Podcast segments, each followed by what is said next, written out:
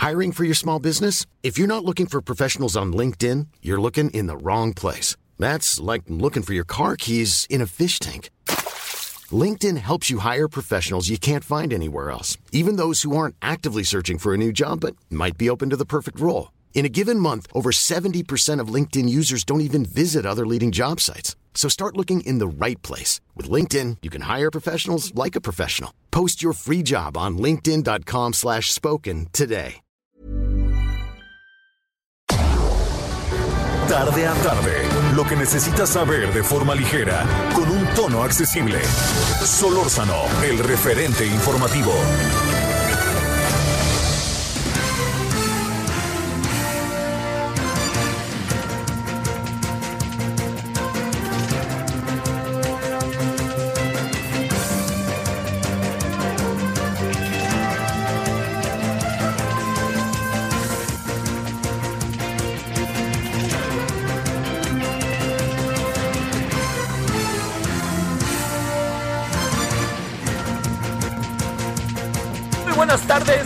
Que nos acompaña 16 horas en la hora del centro. ¿Cómo ha estado? ¿Cómo pasó el fin de semana?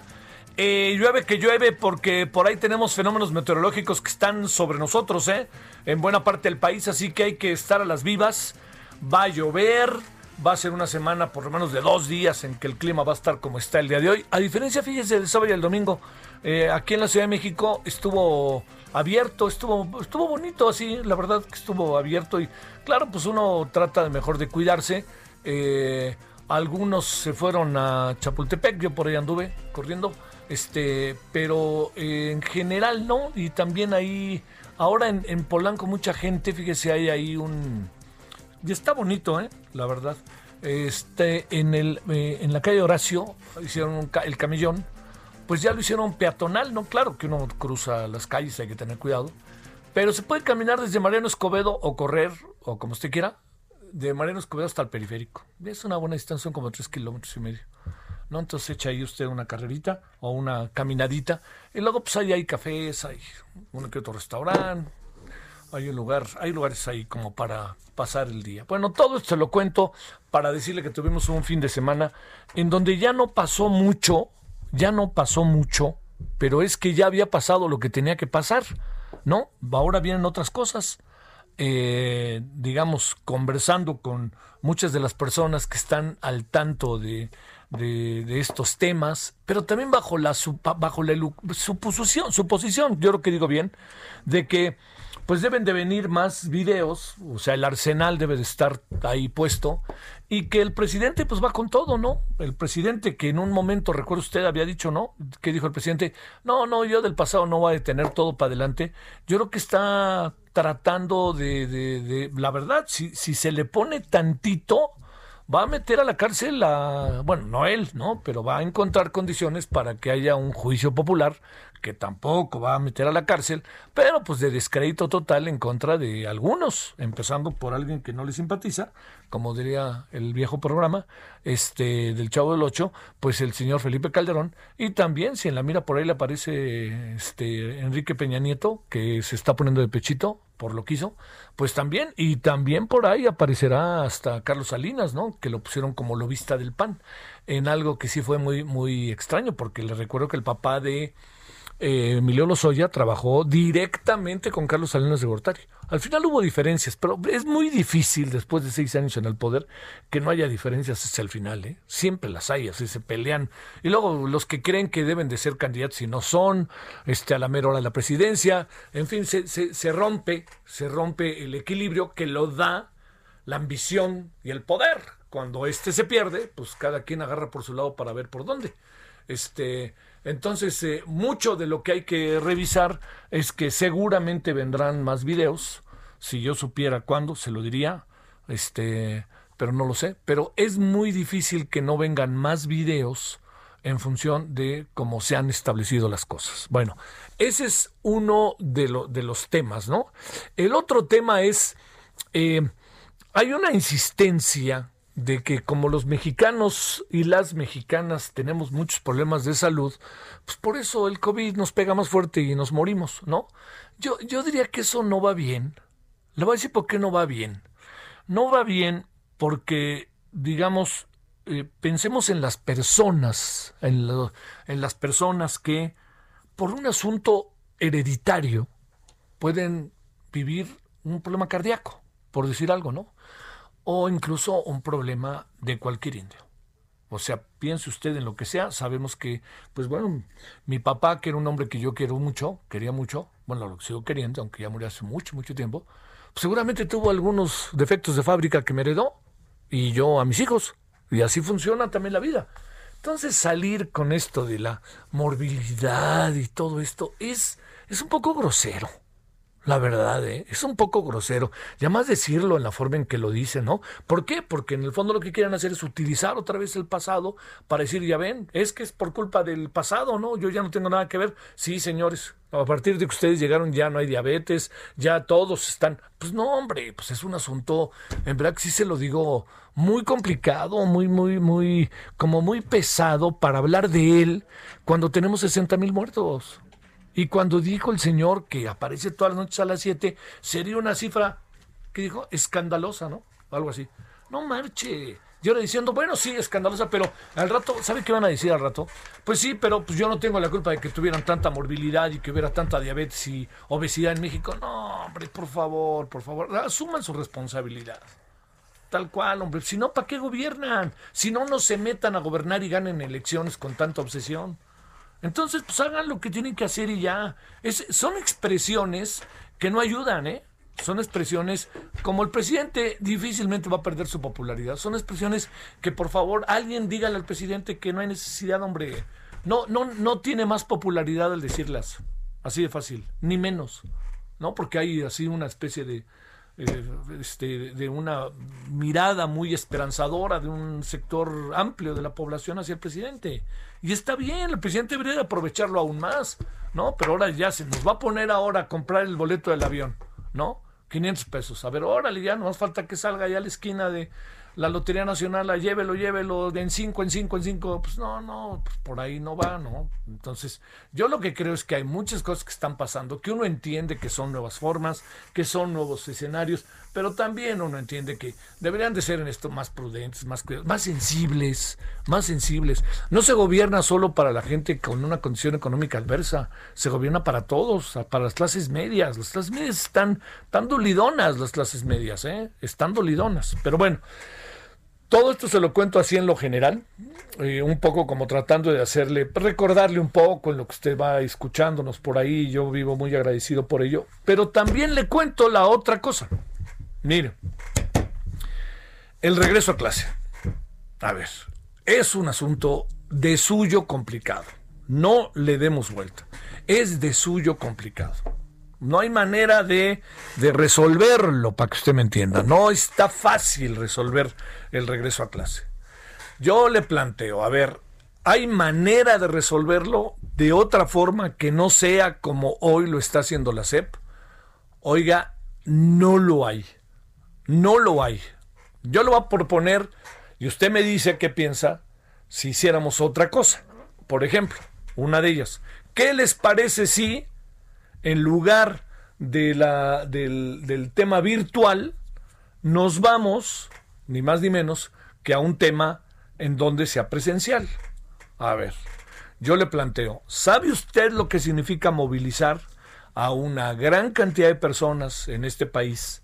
Ahí le va, ¿eh? Transporte público, padres de familia, estudiantes, maestros, trabajadores administrativos, todo esto suman más allá de 31 millones de personas. Bueno, con los padres de familia mucho más. Y luego también agarrar a los niños y meterlos y subirlos ahí a un transporte público al metro para que lleguen, porque pues muchos desde muy chiquitos se saben mover solos. Pero también con el riesgo, ¿eh? El riesgo de la enfermedad y el riesgo de lo que pasa en estas ciudades malvadas a veces, ¿no? Que acaba teniendo uno un, un sinfín de preocupaciones. Entonces, no podíamos hacerlo por ahí, por más que quisiéramos. En esta vida, créame, en el proceso escolar no hay nada como los maestros. No hay nada como los maestros. Yo he vivido, por fortuna, he tenido maestros que influyeron en mí. O sea que yo me di cuenta que muchas decisiones que tomé posteriores, buenas y malas, se las debo a ellos. También a ellos les debo tener métodos de estudio. leer, ver películas, este, entender cómo es la vida, conocer del mundo, no porque me llevaran, sino me llevaban con la imaginación. Aprender eso, pues es maravilloso todo eso, así. Y esos maestros no los vamos a poder tener lamentabilísimamente. Yo espero que esto sea realmente un proceso muy va a ser muy complicado, pero que nos dure nada más seis meses. Ojalá en enero, febrero podamos tener clases presenciales alternas, ¿no? Es decir, unos días van unos niños, los niñas, así, y lo podamos hacer. Ojalá eso lo podamos hacer. Pero no podemos adelantarnos, porque cada vez nos damos cuenta que las posibilidades del rebrote son mayúsculas, que estamos muy expuestos y que no tenemos todavía la solución. Estamos buscando la solución, pero no tenemos la solución. ¿Cuál es la solución? La vacuna. Y cuando venga la vacuna, no creo que es de aquí a mañana. La vacuna llega y cuando llegue, y vamos a ver cuándo nos toca a nosotros como país. Y también es una vacuna que si en alguien se tiene que pensar antes que nada, pues es en la población más vulnerable y sobre todo en la gente con condiciones económicas adversas. Hay que ir tras ellos luego, luego. Hay que echarnos para adelante porque ellos en buena medida con esto pueden echar a andar muchas más cosas. La gente con dinero va a conseguir la vacuna, hombre. Pues por Dios, como si no lo supiéramos, ¿no? ¿Usted cree que le va a costar mucho trabajo a la clase alta mexicana conseguir la vacuna? Fácil, hombre, pues ahí. Bueno, pues ellos que paguen y que hagan eso. No lo digo tan negativamente, pero que paguen, que lo hagan. Pero eso hay que pensarlo. Pero para que llegue ese momento falta mucho, mucho. Y entonces estamos en medio del proceso escolar que tenemos que echar a andar. La SEP tiene que pensar algunas cosas que hoy ya le surgieron hay problemas que uno prevé que van a llegar y hay problemas que aparecen porque uno no sabe de lo que puede lo que puede pasar, ¿no? Que de repente pum, de la noche a la mañana aparecen porque no se había considerado tal y tal variable. Bueno, algunos problemas que yo sí creo que se pueden resolver. Uno muy importante. Hay que mandar, hay que hacer un gran esfuerzo por mandar el material a las zonas conurbadas y a las zonas rurales. Ahí no hay televisión, no hay redes, no hay nada. Entonces hay que mandar el material. ¿Qué quiere decir los libros? Y ojalá se manden los libros de a de veras, no que tengan que hacer fotocopias los papás porque los libros de adeveras, toda la sociedad mexicana tiene derecho a ellos. Entonces hay que mandar los libros, y usted y yo lo sabemos, libros con colores, con toda una serie de cosas, atrapan mucho más al estudiante y lo tienen ahí atento, ¿no? Y además es un asunto de orgullo tener un libro de, de propiedad de uno, ¿no? Que significa que uno esté estudiando a través de él. Luego, dos, hay que ajustar los sistemas de televisión. No fue tan fácil como pensábamos. Ya sabíamos que no iba a ser fácil, ¿eh? pero no fue tan fácil. Entonces, a ver, ¿me escuchan? ¿No me escuchan? ¿Se oye? Bueno, bueno, bueno, a ver, péname aquí, ya sé. Bueno, todo eso, hay cuidado con eso, ¿no? En las escuelas privadas, en las escuelas particulares, hoy me contaban de un fenómeno que me llamó la atención. O sea, no se han ajustado los procesos técnicos. Entonces, señores de los procesos técnicos, arreglen eso. Eso hay que arreglarlo rápido. Entiendo que no está tan fácil, ¿eh? O sea, no, no. Pero estoy diciendo, problemas que hoy se han enfrentado. Otro asunto que se ha enfrentado. No ha sido tan fácil el desarrollo de este primer día. Yo creo, se lo digo por lo que he visto de experiencia de otros procesos en que se utiliza la televisión, yo creo que ojalá, ojalá, el jueves de esta semana ya estemos echados a andar del todo. Algunos ya van a echarse a andar desde hoy, ¿eh? Yo le diría que, como sea, la cobertura ya alcanzó el 60-70%. Está muy bien. Lo ideal es el 100, sí, pero ya se alcanzó 60-70%. Quiere decir que el trabajo que se hizo entre los eh, medios de comunicación, la televisión, este, lo que eran nuestros nuestra mafia del poder, que ahora somos amiguitos. Bueno, esta parte noble de la televisión por fin salió y está haciendo esto que significa en imagen, en Televisa, TV Azteca, está echado a andar. El Heraldo, yo supongo que mañana ya estaremos echados a andar en un 90-100%. Entonces, esto ya nos da otra variable. Pero lo que sí es importante es entender que hay algo que está ante nosotros. Eh, eso que está ante nosotros es ni más ni menos que el hecho que eh, se logre en este momento, que esto es algo que me parece puede, puede ayudar muchísimo, ¿no? Que se logre en este momento eh, un proceso de, eh, de adaptación lo más pronto posible de estos instrumentos que estamos teniendo, que no nos son tan nuevos, ¿no? ¿Por qué? Porque se habían vivido tres meses antes y también porque hay una historia de televisión educativa en el país. Pero de cualquier manera, que estos instrumentos puedan rápidamente adaptarse, adaptarse a lo que hay. Bueno, todo esto que es lo que le planteo, es lo que hay que pensar. Y también yo creo que no perdamos de vista algo. Y eso que se puede perder de vista es que pues nos afloraron nuestras adversidades, nos afloró la, la, desigualdad económica y social. Ahí está entre nosotros, ya la vio, ¿no? O sea, si con la pandemia apareció, pues con la, el proceso de, de, la formación educativa, pues ya apareció también, hombre. ¿O qué? Pues la pobreza no, no se manifiesta solo con pandemia, se manifiesta en todos los ámbitos. Entonces, esos asuntos son los que hoy creo que tenemos que considerar. Primero, la CEP hay cosas que tienen que ajustar. Yo creo que está muy bien echado a andar el primer paso por todo lo que he podido escuchar, hablar con personas, etcétera. Segundo, vamos a empezar a discutir seguramente también los procesos educativos en sí, que eso está bien. Esos son buenos debates, porque significaría que estamos ya resolviendo el tema de la cobertura. Y tercero, no hay que perder de vista de cómo colocar en el centro, cómo ¡pum!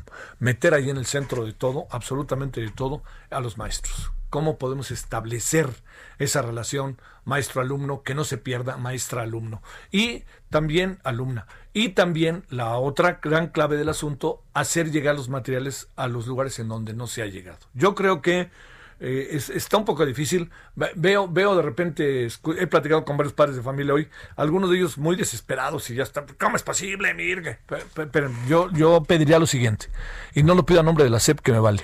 Más bien, aquí el asunto es, tengamos paciencia. Este es un asunto, a ver, yo se lo planteo. Imagínese, que esto siempre es muy bueno en la vida, imagínese lo que le voy a contar. Pero imagínese que usted no lo sabe. ¿Sí? A ver. Fíjese que se nos vino a un país, al mundo entero, se le vino una crisis por una pan, por una, por un virus. Y se empezó a morir la gente. Y entonces pues, se tuvo que suspender la actividad económica y se tuvo que suspender la escuela, se tuvo que suspender todo, todo. Cambiaron nuestros hábitos casi que de un día a otro. Y de repente personas que nosotros suponíamos muy sanas y todo, les dio coronavirus y algunos de ellos se murieron. Personas que uno quiere muchísimo y ya no las volvió a ver, no los pudieron ni enterrar. ¿Cómo? No, no los podían ni enterrar por el temor al contagio. Oye, pero ¿cómo? ¿Y a quién le daba? Pues a todos. A los niños también. Uy, el presidente dice cada cosa. A los niños también les da coronavirus, perdón. Bueno, no son menos vulnerables, pero también les da. Bueno, y entonces resulta que este eh, además estábamos en un proceso verdaderamente difícil, muy difícil, porque además la situación económica pues del mundo no era fácil.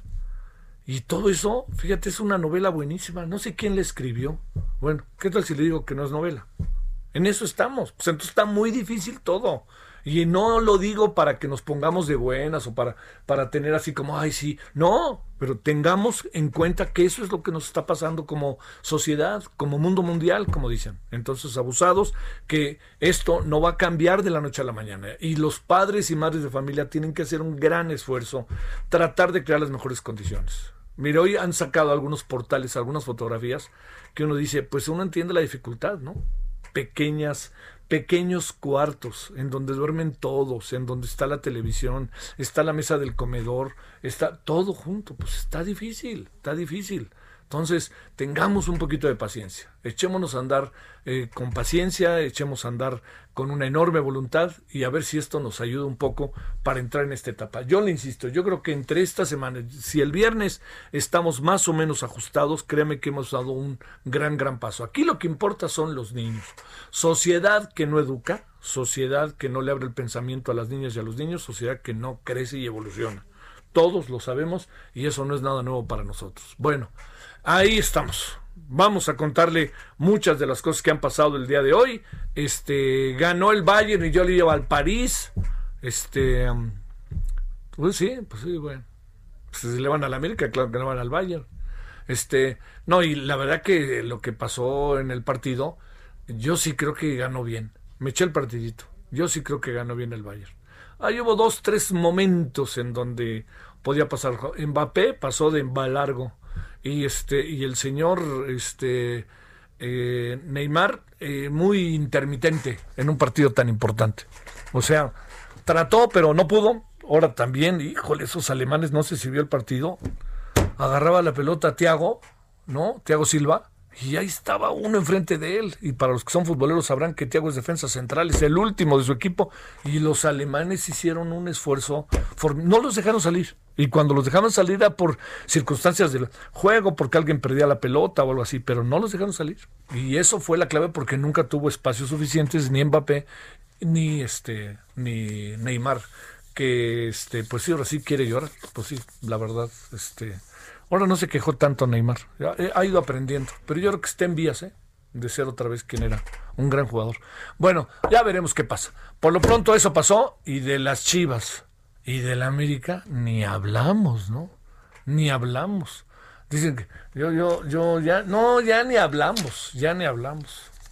Cuando un entrenador dice, no, sí, mostramos mejoría a pesar de la derrota, no marchen ir a perder con el Toluca, que es un equipo que apenas está en formación. No, no, no. Y luego estos dos, ¿no? Que se van ahí de, de juerga. Qué bárbaros. No, no. Yo, no entiendo eso. Eso, e, ese es un asunto de educación deportiva y educación ahí también. Entender que hay disciplina. No puede uno irse de borrachera la noche anterior. No puede uno cuando va a entrenar. Por eso los futbolistas en general, en general los futbolistas, si se da cuenta, durante mucho tiempo se iban los domingos en la noche de, juerga. Para eso estaba el barbar. Hasta que en una borrachera le metieron un balazo a Salvador Cabañas. Pero, ¿qué? ¿Quiénes iban al barbar? Díganme, ¿quién no iba al barbar? Uf, espérame, ahí vea las fotos. Luego trató Televisa de apoderarse del barbar porque el dueño del barbar tenía ahí este, una agencia y no sé qué. Entonces, bueno, al final nunca volvió a abrir el barbar, pero el barbar era ese centro. Fíjese que yo no lo conocí. No ando de moralino, ¿eh? No lo conocí. No son lugares que, a mí me llamen la atención, ¿no? Pero dicen que era, pues los meseros se la pasaban sacándose fotos con los jugadores. Y luego, pues muchachas que iban ahí a, pues a visitarlos, a los futbolistas, y los futbolistas se volvían locos. Bueno. Vámonos y le cuento algunas de las noticias de esta tarde para que yo le platique cómo han estado las cosas. Vamos a hablar del tema educativo, por supuesto, de la telesecundaria, de la teleprimaria, de la teletodo. Este, luego también vamos a hablar de eh, ah, vamos a hablar del teatro porque ya este jueves regresa el teatro. Qué bueno, 30% de asistencia, me parece maravilloso. Y vamos a hablar también de eh, los números que tienen que ver con el coronavirus. Eh, bueno, los nombres que tienen que ver con el coronavirus es que ya parece que uno está como, como, como obsesivo con el tema, pero es que 60 mil era catastrófico y 60 mil llegaron. Bueno, vámonos, eh, le cuento algunas informaciones del día. Solórzano, el referente informativo. Bueno, el secretario de Educación Pública informa. 30 millones de alumnos de nivel básico y bachillerato regresaron a clase desde casa. Es un esquema televisivo y en línea con el Aprende en Casa 2. Dice Esteban Moctezuma, México no se dejó vencer y hoy inicia un ciclo escolar a distancia. Los nuevos contenidos relacionados con una mejor nutrición, mayor ejercicio, higiene y educación cívica para que contemos con niñas y niños incorruptibles. También se establecerá el programa Aprendiendo a Amar a México. Eh, también le cuento que en pleno regreso a clase la plataforma Zoom, ¿cómo la ve? En pleno regreso a clase que se se atrofia y ahí queda tirada al Zoom un rato. Presentó fallas, usuarios reportaron que no podían unirse a los grupos y seminarios web. No solamente tenía que ver con la educación, tenía que ver con muchas otras cosas. Bueno, la Cámara Nacional de Comercio, Servicios y Turismo, pues sí habló que y verdaderamente pérdidas millonarias en el regreso a clase. ¿Por qué razón? Pues porque ya ve que uno va a corregidora a comprar los útiles y todo eso, pues ahora nada, pues ¿qué va a recoger uno? Pues nada, ¿no? Bueno, también le cuento que hoy lunes senadores eh, panistas presentaron ante la Fiscalía de la República una denuncia penal contra Pío López Obrador tras aparecer en un video recibiendo dos millones de pesos para el partido Morena. Nos enteramos que eran dos millones de pesos porque ellos los dijeron, pero a diferencia del, del otro video, aquí no se ve el dinero, se ve la bolsa amarilla, bueno, el sobre amarillo. Los legisladores piden la intervención de la Secretaría de Hacienda y del INE en la investigación del caso. La denuncia está firmada por nueve senadoras, tres senadores. Entre los nombres Ahí le va, Xochitl Galvez, Mauricio Curi, Kenia López, eh, Julen Rementería, Lili Telles, Minerva Hernández, Indira de Jesús Rosales, entre otros. Bueno, y insisten en que hay un descenso lento, pero seguro en los casos de COVID en la capital. Hay que recordar que hay un descenso también porque no se hacen pruebas, ¿eh? Por eso puede estar también pasando. Bueno, una investigación sobre masacre de familia Lebrón, eh, Levarón, perdón, está prácticamente terminada, aunque la familia sigue pensando que las cosas no son tan así. Y que, eh, ay, el sábado ahí 22 jóvenes fueron detenidas, una redada en el centro de León durante protesta de las jóvenes. La verdad, y además las, escenas son penosas para la policía local, la verdad. Bueno, eh, la inflación, es su nivel más alto en 14 meses. Aquí andamos, ahora le contamos detalles. El referente informativo regresa luego de una pausa. Estamos de regreso con el referente informativo.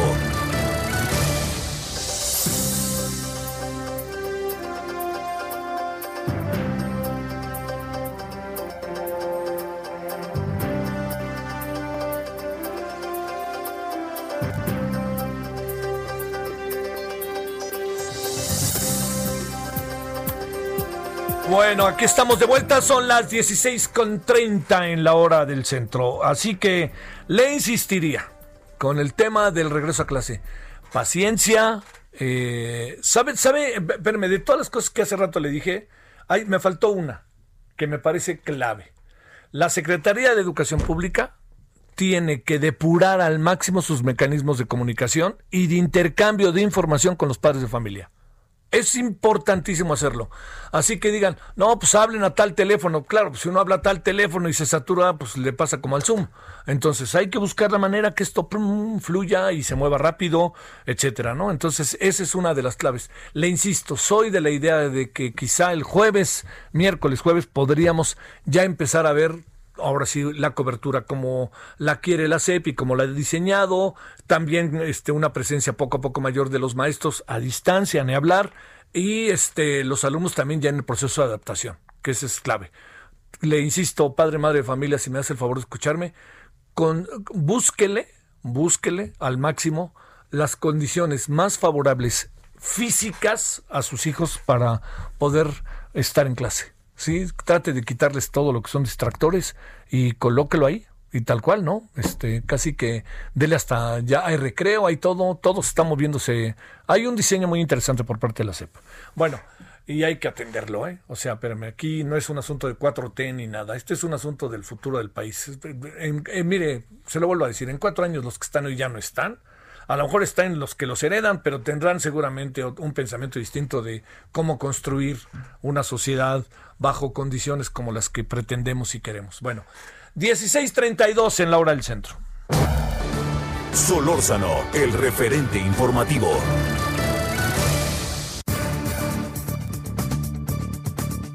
El diablo viste a la moda, ¿vio esa película? Hay una frase que dice Meryl Streep cuando la señorita que está enfrente de ella trae ahí puras, este, pues, jipiteca, ¿no? Le dice, tienes razón, dice, porque precisamente la moda sirve para que ese vestido que tú traes es una acá y lo hicimos acá y los ta, ta. Y bueno, es una industria, es una industria muy importante. No se puede soslayar. Yo entiendo que puede parecer así muy, este, de repente como de un sector de la población, pero no, ¿eh? Todo tiene que ver con, con esa vestimenta. El diablo viste a la moda, no lo dijo. Elena Hurtado Aviña es directora de Intermoda. Elena, bienvenida, ¿cómo estás? Buenas tardes.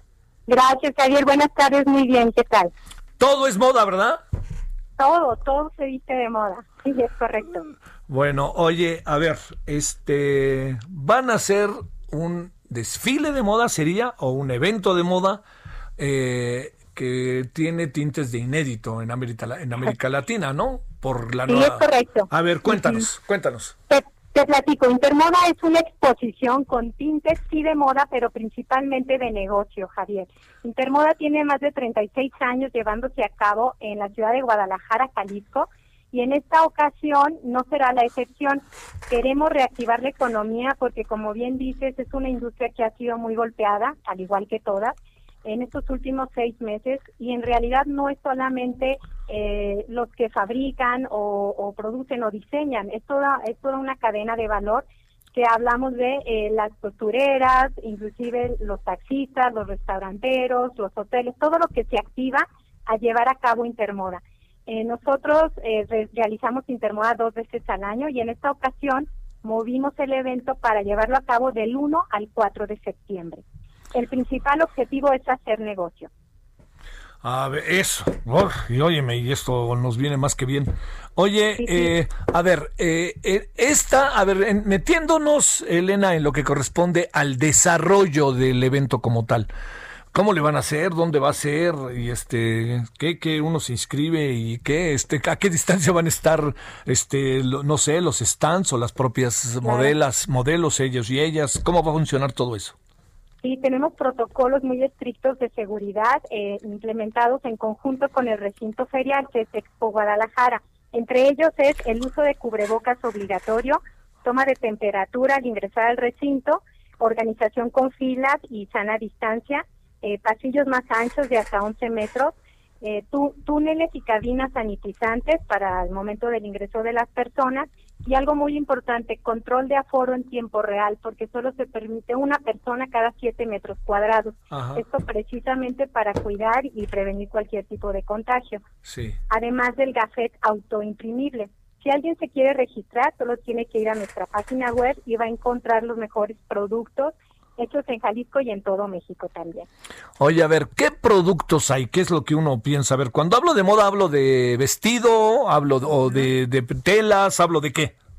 De todo, mira, vas a encontrar, nosotros tenemos siete pabellones, entre ellos dama, caballero, infantil, gala, también vas a encontrar accesorios, proveeduría, un tema muy importante, proveeduría sustentable, y también el área de showroom, que es moda alternativa sin descuidar las capacitaciones a través de unas charlas que se van a hacer en un modelo híbrido que tienen eh, presencia eh, eh, física y también en nuestras redes sociales.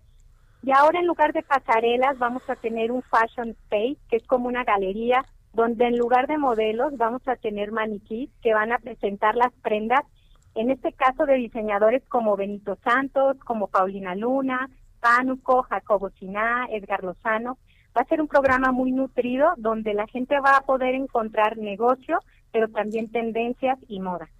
Oye, bueno, eso, eso va a tener también su lado positivo, primero porque ya ves que luego andamos como mucho con el tema de, de los roles, ¿no? De género, entonces pues ahí los maniquíes servirán para, para también ir transformando ese modelo que de repente ha sido tan fustigado, ¿no? Sí, muy interesante lo que comentas. La verdad es de que eh, creo que va a ser algo muy versátil somos la primer feria que se realiza de manera presencial en Latinoamérica y bueno, estamos abriendo con este evento eh, los eventos precisamente en Jalisco y en México. ¿Cómo le van, a ver, tú dices, aquí de lo que se trata es hacer negocio y no nos hagamos, de eso se trata. ¿Cómo le van a hacer?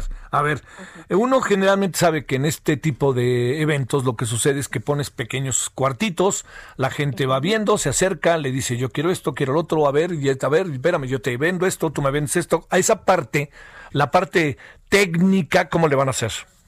Claro. Mira, los stands normalmente miden 360 por 360. Lo que estamos haciendo son un poco más amplios los stands y cada una de las mesas donde el expositor atiende a su posible cliente o comprador tienen un acrílico para precisamente protegerse. Tienen que tener obviamente gel antibacterial y todas las noches se sanitizan los espacios, ah, ¿no? Aparte habilitamos citas de negocios que son como una extensión de los stands de cada expositor, porque si llegan más clientes, ojalá, ¿verdad? De todos los esperados, ellos puedan tener eh, un espacio donde recibirlos sin costo para el expositor. Quiere decir que vamos a estar cuidando en todo momento eh, los espacios donde la gente va a interactuar. ¿Cuántas, a ver, eh, en general, cuántas personas iban, eh? El aforo es permitido dentro del, del, espacio que tenemos, son de 4.000 personas. Ajá. Ese, y, eh, y, dónde va a ser? En Guadalajara, Jalisco, en Expo Guadalajara. No, hombre, ese del 1 al 4. Ese es un local maravilloso. Además, muy, bien ubicado, ¿no? Con hoteles cerca, restaurantes, todo, que espero que sea con la sana distancia. Oye, ¿cuántas personas esperan? ¿Tienen una idea o, todo, o todavía no? Pues mira, ahorita estamos al 75% del aforo permitido dentro de dentro del recinto y con los metros cuadrados este, que tenemos. Entonces, estamos a la espera de, de, muy buen aforo de clientes. Bueno, eso es. Oye, y también supongo que están inquietos, preocupados y atentos respecto a la preparación de todo esto, ¿no? Antes de que lleguen los los que se inscriban, ¿no? O sea, cómo ir organizando poco a poco con los trabajadores los stands, etcétera, etcétera, ¿no? Sí, Javier, de hecho desde el tema del montaje estamos teniendo todos los protocolos de salud para precisamente cuidar que no sea un foco de contagio. Sí. Y digo, si la gente va a reuniones familiares, va a, restaurantes, ya empieza a hacer su vida normal, ¿por qué no ir a un evento donde estamos cuidando todos los protocolos para que hagas negocio, para que reactives tu economía, ¿no? Bueno, ahora, ahora te, te pregunto, ¿cuándo es el asunto, Elena? Del 1 al 4 de septiembre. Ah, estamos ya a la vuelta, en la semana que entra. Sí, la semana que entra, así es, Javier. O sea, empiezan el miércoles, de miércoles a domingo. De martes, de martes, ajá, de martes a viernes. De martes a viernes, claro, es que el martes es el primero, me confundí. Bueno, oye, pues este, ¿Y qué tipo de, personas van? ¿Cuál es el perfil, Elena, que tú recuerdes de años anteriores? ¿Quiénes son los que van? Claro, nuestro perfil son compradores, eh, dueños de boutiques, dueños de departamentales, pero también los emprendedores que quieran iniciar en el negocio de la moda. Eh, prensa especializada y prensa de negocio también. Es, un, es una exposición que cuida mucho el perfil de los compradores. Claro. Oye, ¿mexicanos y extranjeros o básicamente nacionales? Pues ahorita hay muy poco extranjero por obvias razones, pero por lo general tenemos un pabellón internacional con más de 13 países, pabellones de la India, de, de Panamá, de España, Estados Unidos obviamente, China, y en esta ocasión pues la verdad es que el pabellón internacional no no figura tanto, lo cual es una oportunidad para la proveeduría. Claro, claro. Oye, ¿y qué la moda mexicana es muy de veras, así cuando la comparas con otros países, etcétera? Porque mira, en la cocina nos hemos dado cuenta que avanzamos y avanzamos. En los vinos avanzamos y avanzamos. En el tequila, pues ni que nos pegue. Pero en esta parte que tiene que ver con estas actividades que uno dice, ¿cómo estamos eh, en relación al, al mundo? ¿Qué tanto prestigio, estatus? ¿Qué tanto somos un referente? ¿Qué pasa, eh? Sí somos referente, pero fíjate que curiosamente eh, en México hace falta más difusión para que la gente consuma lo que hay, porque hay diseñadores muy, muy buenos.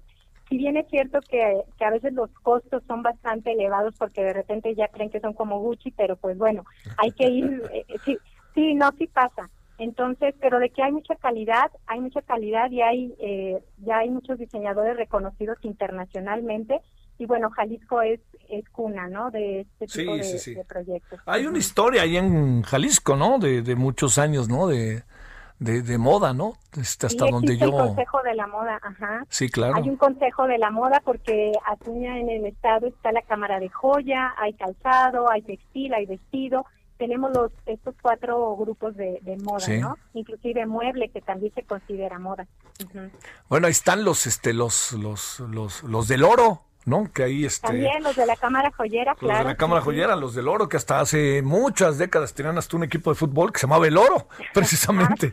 Ah, sí. sí, pues fue, hace un par de años fue denominada Capital Joyera de América, Guadalajara, entonces creo que por ahí también hay mucho, mucho talento y hay que saberlo explotar, ¿no? Y hay que invitar a la gente a que venga y consuma la moda mexicana. oye, ya hay algo también muy padre ahí, fíjate, pienso, porque digamos, Guadalajara tiene en la segunda, el segundo semestre del año muchas actividades, entonces esto, luego viene la de la Feria del Libro a ver cómo le hacen. Sí, a ver cómo le hacen. A ver, luego viene el Festival de Cine, entonces se puede poner bueno el segundo semestre del año para Guadalajara, ¿no? Se va a poner buenísimo y la verdad es que los ojos de varios comités organizadores están puestos en Intermoda para precisamente ver cómo aplicamos estos protocolos y cómo se pueden mejorar, porque claro que todo es mejorable, pero hay que dar el paso. Creo que es importante reactivar la economía y, nosotros pues lo vamos a hacer. Sí, sí, sí, hay que echarse para adelante con todas las precauciones que exige hoy en día este, las autoridades de salud, que a veces son medio desiguales, pero que nosotros sabemos que tenemos que cumplir, ¿no? Es correcto, es correcto, en esta línea estamos. Elena, muchas gracias que estuviste con nosotros. Gracias, Javier. Hasta luego. Elena Hurtado Aviña, directora de Intermoda. Ya escuchó usted, primero de septiembre, allá, si nos escuchan en Guadalajara, nos escuchan, pues a lo mejor no sé, los que tienen ahí este boutiques o pequeñas tiendas de ropa, pues a lo mejor es una oportunidad, no sé, lo digo para asomarse, ¿no? Para ir a asomarse, ver qué hay y ver qué puede uno para buscar la manera de reinventarse, ¿no? Por ahí va el asunto y eso me parece que no está nada mal. Bueno, vámonos a las 16:44 en la hora del centro. Solórzano, el referente informativo.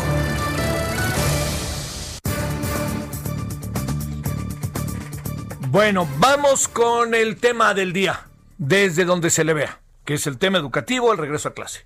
El maestro Job López Ortega es supervisor de la zona 4 de telesecundarias en el Valle de México, en la región Ecatepec. Maestro, ¿cómo estás? Muy buenas tardes. ¿Qué tal, Javier Solórzano? Buenas tardes. Muy bien, gracias. ¿Y tú? ¿Cómo te ha ido hasta ahora, maestro? A ver, en este primer día, ¿cómo van las cosas? Bueno, me ha ido, nos ha ido bien, con la incertidumbre, con los temores propios de la situación que se vive, pero, pero bien.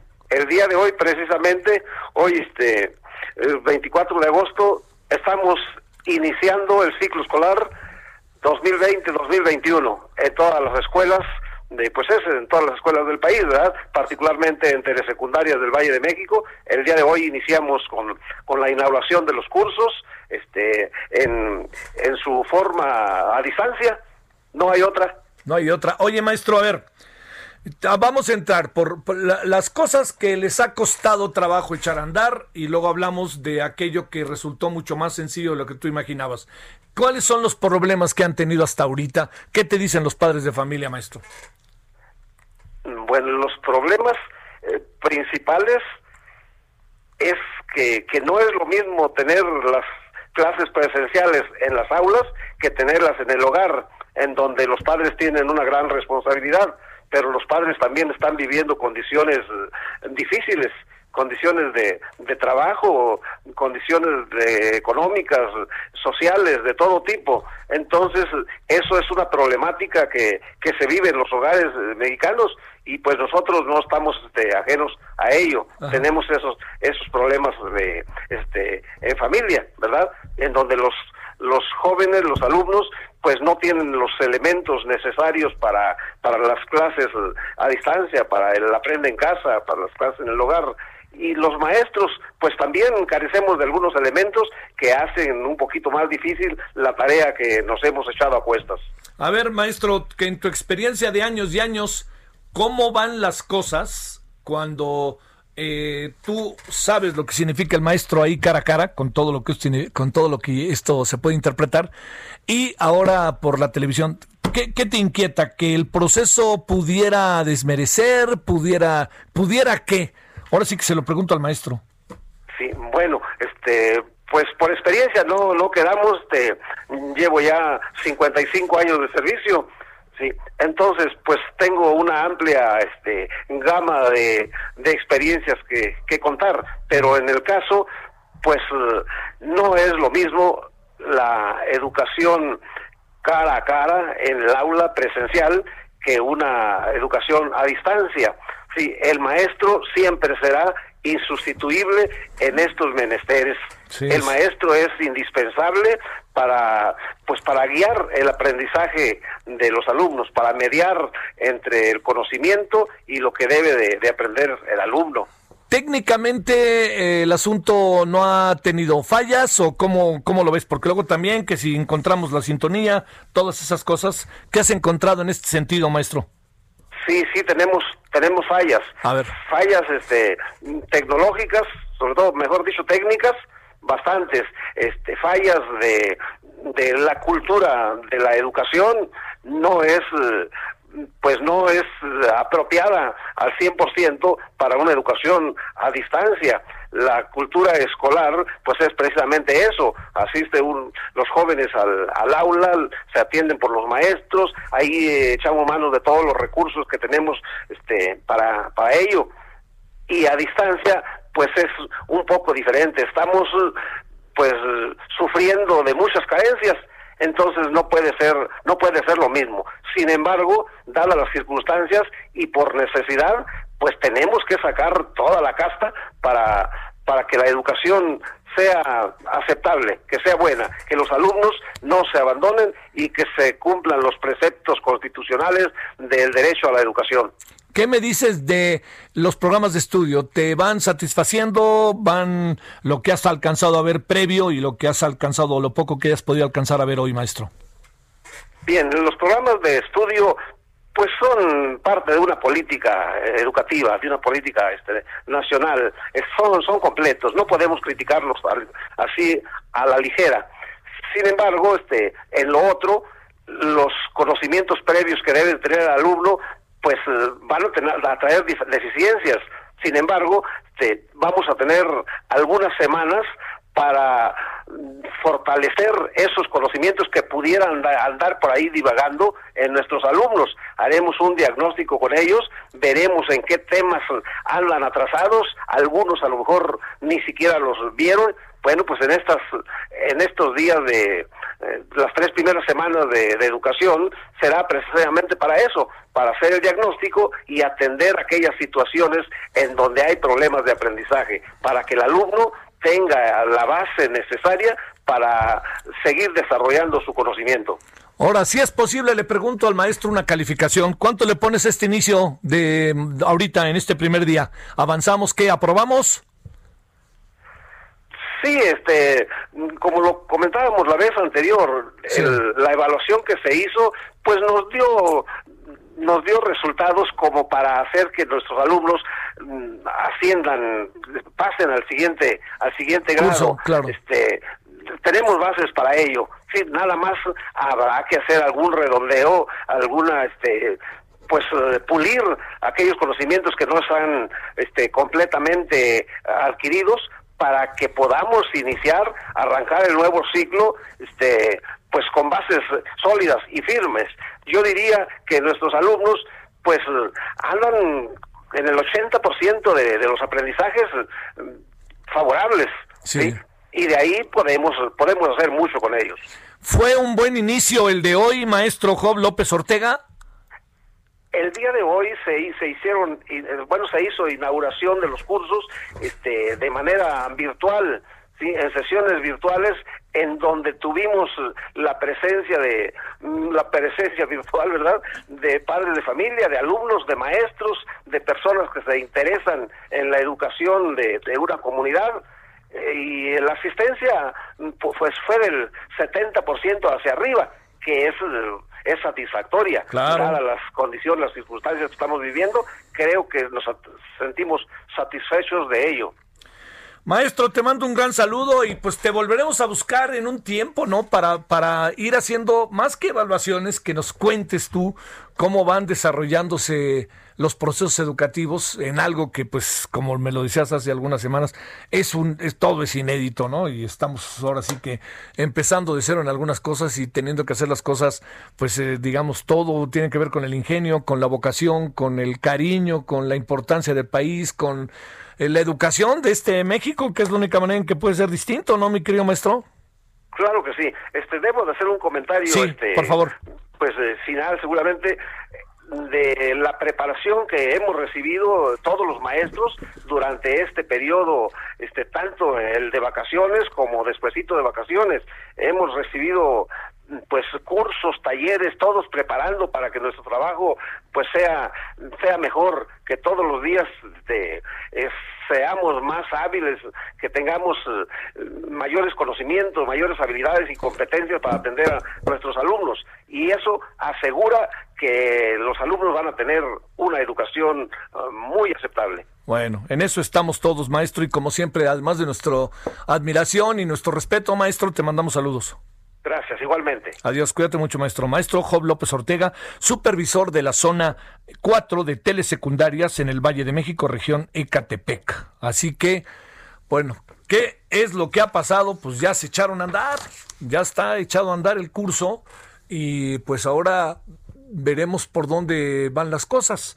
Eh, hay, eh, digamos, en, en lo que yo he podido hoy ver algo que me parece en verdad muy, muy importante, tiene que ver con que eh, está eh, mucho de las actividades que tienden a ser eh, colectivas, hasta me atrevo a decir recreativas, Están muy bien escogidos los, los niños y las niñas, los maestros, algunos de ellos son actores.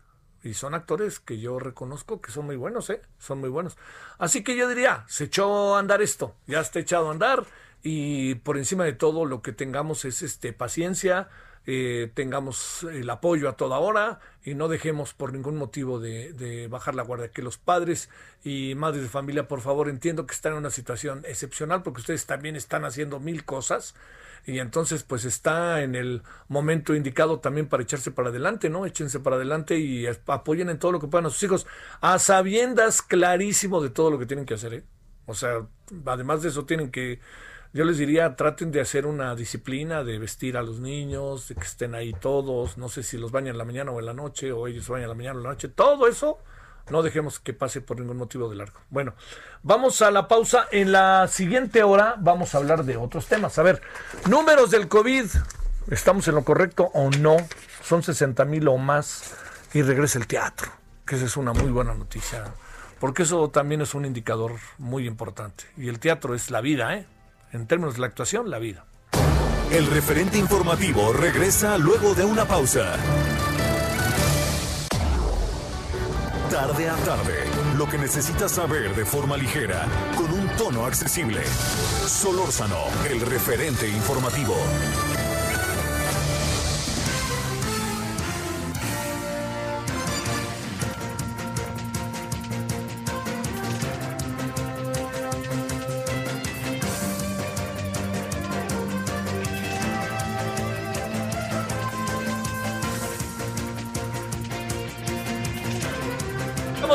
17 con 1 en la hora del centro. Ya estamos en la segunda parte de nuestra diaria emisión aquí en, en Heraldo Radio, 98.5 de FM, aquí en la Ciudad de México.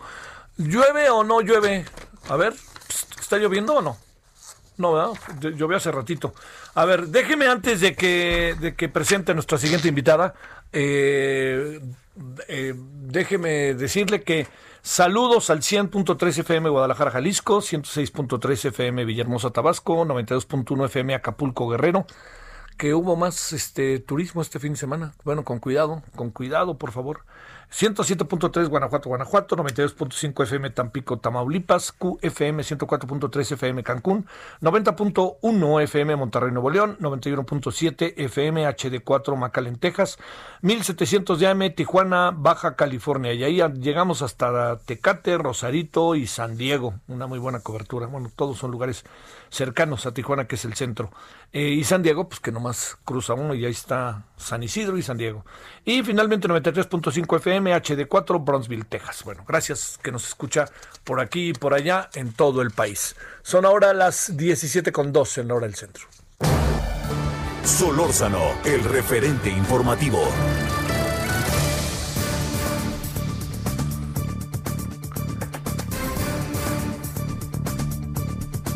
Bueno, le agradecemos a la jefa del Laboratorio de Genética Molecular en la UNAM, Laura, Laurí Ann Jiménez Fibier, que esté con usted y con nosotros. Laurí, ¿cómo has estado? ¿Qué tal, Javier? Muy bien, gracias. En el centro del huracán, no te hagas. En el centro del huracán, caramba, sí. Oye, pero no necesariamente por tu responsabilidad, como dice, ¿no?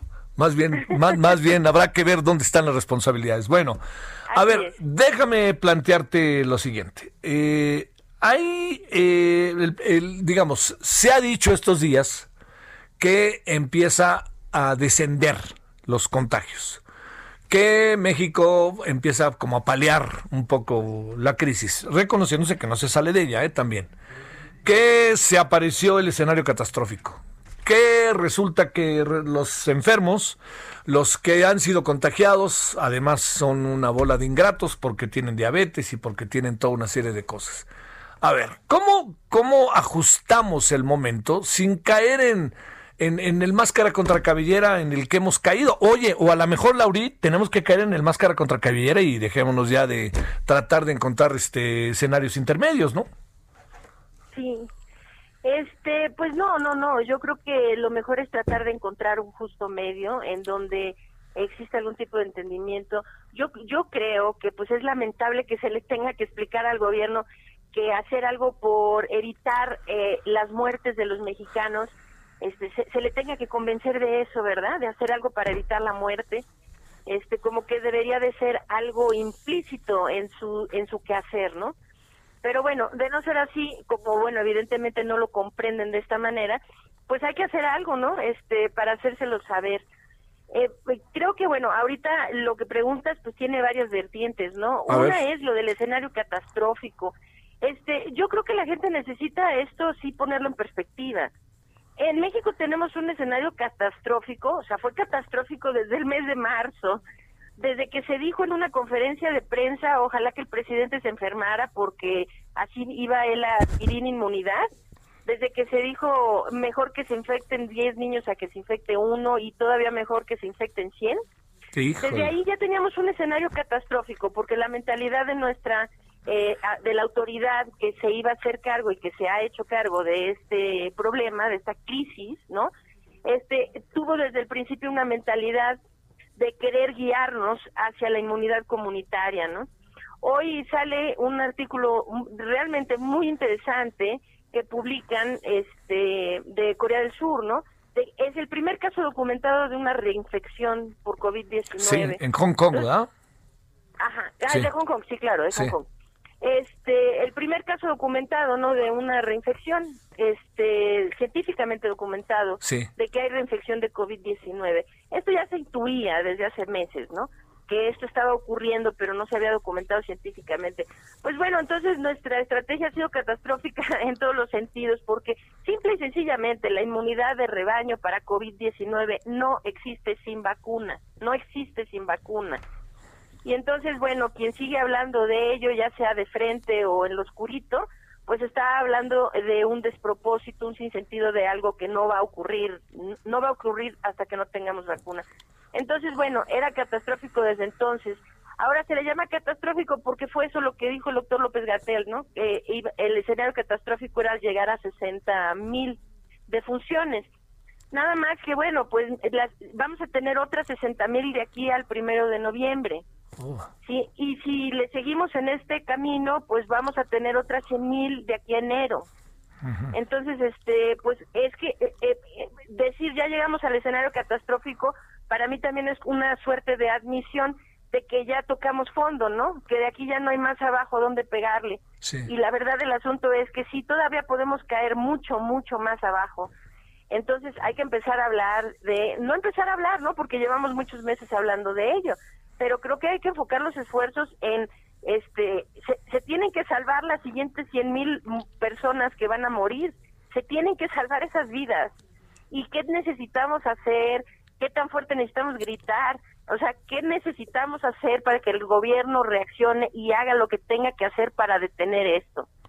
A ver, eh, a ver, Lauri, déjame plantearte, este, hay, hay, eh, como luego se dice de manera doméstica, ¿no? Remedio y trapito. Quiere decir, hay aquí elementos que podamos poner en la mesa para que se dé un cambio. Me da, me da la impresión de que en el camino en el que vamos, por más cambio que haya, la, se nos van a venir muchas más muertes todavía, independientemente de lo que se empiece a hacer. Decías hace poco, creo que en un tweet, no sé si me acuerdo que fue, hace poco o fue el fin de semana, decías algo así, que, eh, la tendencia es a la baja, pero a la baja también están las pruebas. Entonces, realmente todo se vuelve como en un galimatías, ¿no? Sí. A ver. O sea, lo, lo, lo que va a la baja, ahorita estamos registrando casos a la baja, sí. pero pero esto es ficticio, ¿no? Es ficticio yo creo que la gente necesita entender muy claramente cómo es esto de las pruebas a la baja, ¿no? Y los casos a la baja. Este, cuando los casos eh, bajan verdaderamente en una comunidad, esto va siempre de la mano con una disminución en la positividad, en los porcentajes de positividad, en los índices de letalidad. Lo que se está dando aquí es, por ejemplo, digo, vamos a dar dos ejemplos muy concretos, ¿no? Baja California Sur, hacía por ahí de este de, de hace eh, eh, hace sí. tres semanas sí. estaba haciendo 250 pruebas por día sí que bueno de entrada habría que preguntarnos cómo un estado que tiene 900 mil habitantes hace solo 250 pruebas en un día no pero bueno este ahora en en cuestión de 10 a 15 días ahora hace menos de 150 pruebas y su índice de positividad es de 52%. Baja California hacía 300 pruebas en promedio al día. Ahora en promedio, después de un mes, o sea, en cuatro semanas ha bajado a la mitad, 150 pruebas por día. Nada más que su positividad es del 60%, ¿no? O sea, Campeche ahora está haciendo menos de 100 pruebas al día y si le seguimos, pues así todos los estados, ¿no? O sea, Morelos hace menos de 100 al día, etcétera, y todos con índices de positividad arriba del 40, 50 e incluso rebasando el 60%, ¿no? Entonces, esto no es indicativo de que los casos estén disminuyendo. La disminución que se observa en los casos es debida a que las pruebas están disminuyendo, porque el número de pruebas que se realizan es directamente proporcional a los casos que pueden ser detectados. Ahora, el doctor López Gatel el otro día, muy audazmente, ¿verdad? Este, eh, salió con una, eh, este, pues con un argumento así un poco extraño, ¿no? No, no, no, que no es que los, las pruebas, no es que los casos estén bajando porque hay menos pruebas, sino que hay menos pruebas porque hay menos casos, ¿no? Entonces, bueno, pues nos meten en una discusión sin sentido, ¿no? O sea, es un, es un, es un círculo de discusión sin sentido. Si lo que él dice fuera cierto, la positividad estaría baja. La OMS está recomendando que todos los sitios para poder decir que las epidemias ya se han, eh, han empezado a disminuir y están siendo controladas, la positividad tiene que estar por debajo del 5%, del 5%. Nosotros aquí, bueno, pues teniendo sitios con positividad arriba del 60, pues no hay ningún indicio de que aquí este el problema esté disminuyendo, ¿no? Y, y, bueno, Javier, la verdad es que hay, una pregunta, ¿por qué esperamos que algo disminuya si no se hace algo para disminuirlo? El mundo entero tiene este mismo problema, el mundo entero tiene esta misma crisis en su casa, ¿no? Y entonces, todos han luchado, luchado arduamente, perdido vidas, eh, teniendo eh, gente enferma, gente que se que sanó de COVID y ahora quedó con unas secuelas, este, tal vez para el resto de su vida terribles. O sea, esto es un problema muy grave, ¿no? Pero aquellos países que disminuyeron, disminuyeron no por por azares del destino, no por una cuestión de, de este fortuita. Es decir, el virus no simplemente desapareció de sus comunidades, es porque se hicieron medidas muy claras, muy concertadas de contención. Es decir, que se, eh, se hicieron números muy amplios de pruebas.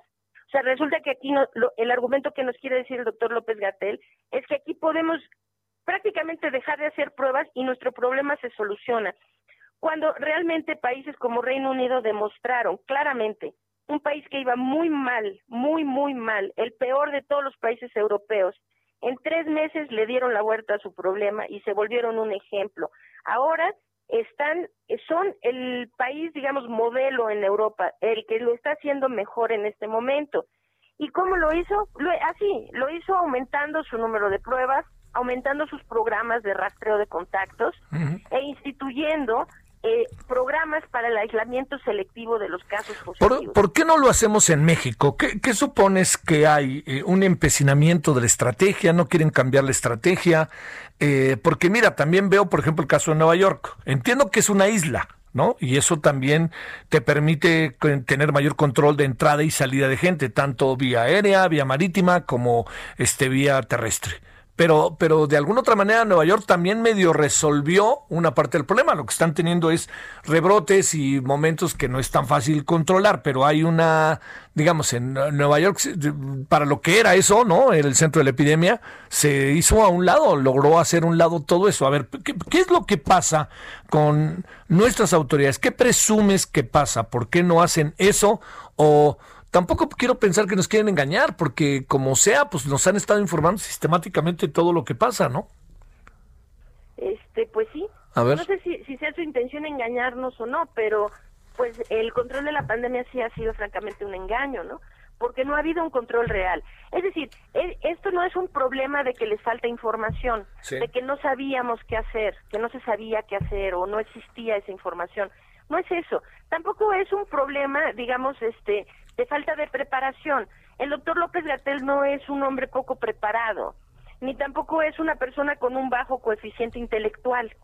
Es decir, él es un hombre preparado, un hombre inteligente que sabe perfectamente qué hacer y sin embargo no lo está haciendo. Entonces, pues esto sí refleja, no sé, no sé si le podemos llamar dolo, pero sí le podemos llamar alguna intención que no es conducente a salvar las vidas, que debería de ser su trabajo, ¿verdad? Sí. Entonces, a ver, eh, no puedo especular por qué, supongo que tiene que ver con cuestiones que ellos midieron en términos económicos, quizá, no sé, ¿no? Este, que, pero no, no, no quisiera yo entrar en el campo especulativo. Lo que sea la razón que, que haya conducido a tomar las decisiones que se han tomado con la pandemia en nuestro país, si tenía que ver con economía, pues le salió, como dicen, el tiro por la culata, porque realmente haber hecho bien las medidas de contención al inicio hubiera sido tan sencillo, hubiera sido tan poco costoso haber podido contener, es decir, un, un ejemplo muy claro, China. A China le sale mucho más barato cada vez que vuelven a tener un brote en algún lugar. Tienen un sistema muy estricto de vigilancia están vigilancia, detectan dos o tres casos en un poblado y no se van con tiento, o sea, arrojan toda su infraestructura, toda la ciencia, todo lo que tienen a ese poblado. ¿Para qué? Evitar que se disperse. Y no les importa, pueden hacer tres millones de pruebas en dos semanas, de ser necesario, con tal de controlar el brote en ese pequeño poblado. Ok, lo controlan y ahora pues ya nada más se sigue bajito con la vigilancia, bajito con la vigilancia. Esto reditúa mucho más económicamente porque en el Inter, como en los demás sitios, la positividad es muy baja, quiere decir que hay pocos contagios en la comunidad. Realmente la gente puede volver a hacer las actividades que son conducentes a reactivar la economía del país. En cambio, lo que pasa aquí con nosotros es, eh, es una ilusión, decir, es que vamos a abrir eh, el sector turístico, por ejemplo, vamos a abrir la actividad turística. Pues es, eh, eh, esto es un sinsentido. Mientras no se controle la pandemia, ¿realmente creen que el sector turístico va a tener una recuperación económica? ¿Quién rayos va a querer viajar a México y venir a nuestras hermosas playas y sitios poblados maravillosos, bellísimos, turísticos, sabiendo que aquí van a venir a contagiarse? si la gente en todo el mundo lo que está haciendo es huyendo del coronavirus. Entonces, este, esto es una ilusión, es una falsa, farsa, que este, es, en pro de la economía lo que están haciendo es quebrando la economía y también el sistema de salud y también, hay que decirlo, la moral de, la población. Se está exigiendo demasiado, por ejemplo, del cuerpo médico.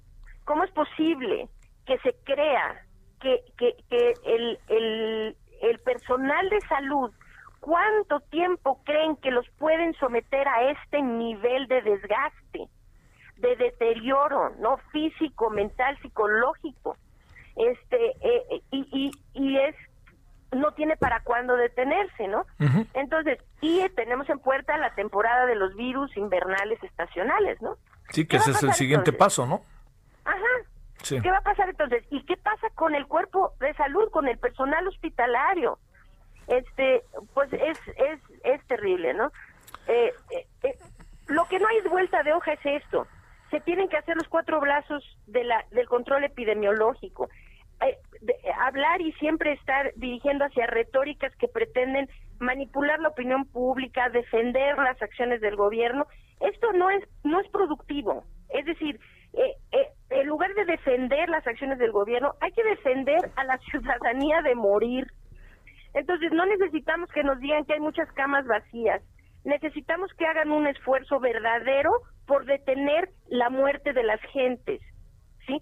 Y mientras las camas no no se traduzcan, tener camas en un hospital no se traduzca directamente en salvar vidas, pues entonces hay que buscar otros mecanismos, no es por ahí, por, por el número de camas hay que cambiar los protocolos médicos, hay que eh, eh, instituir este eh, programas de atención temprana de pacientes con COVID.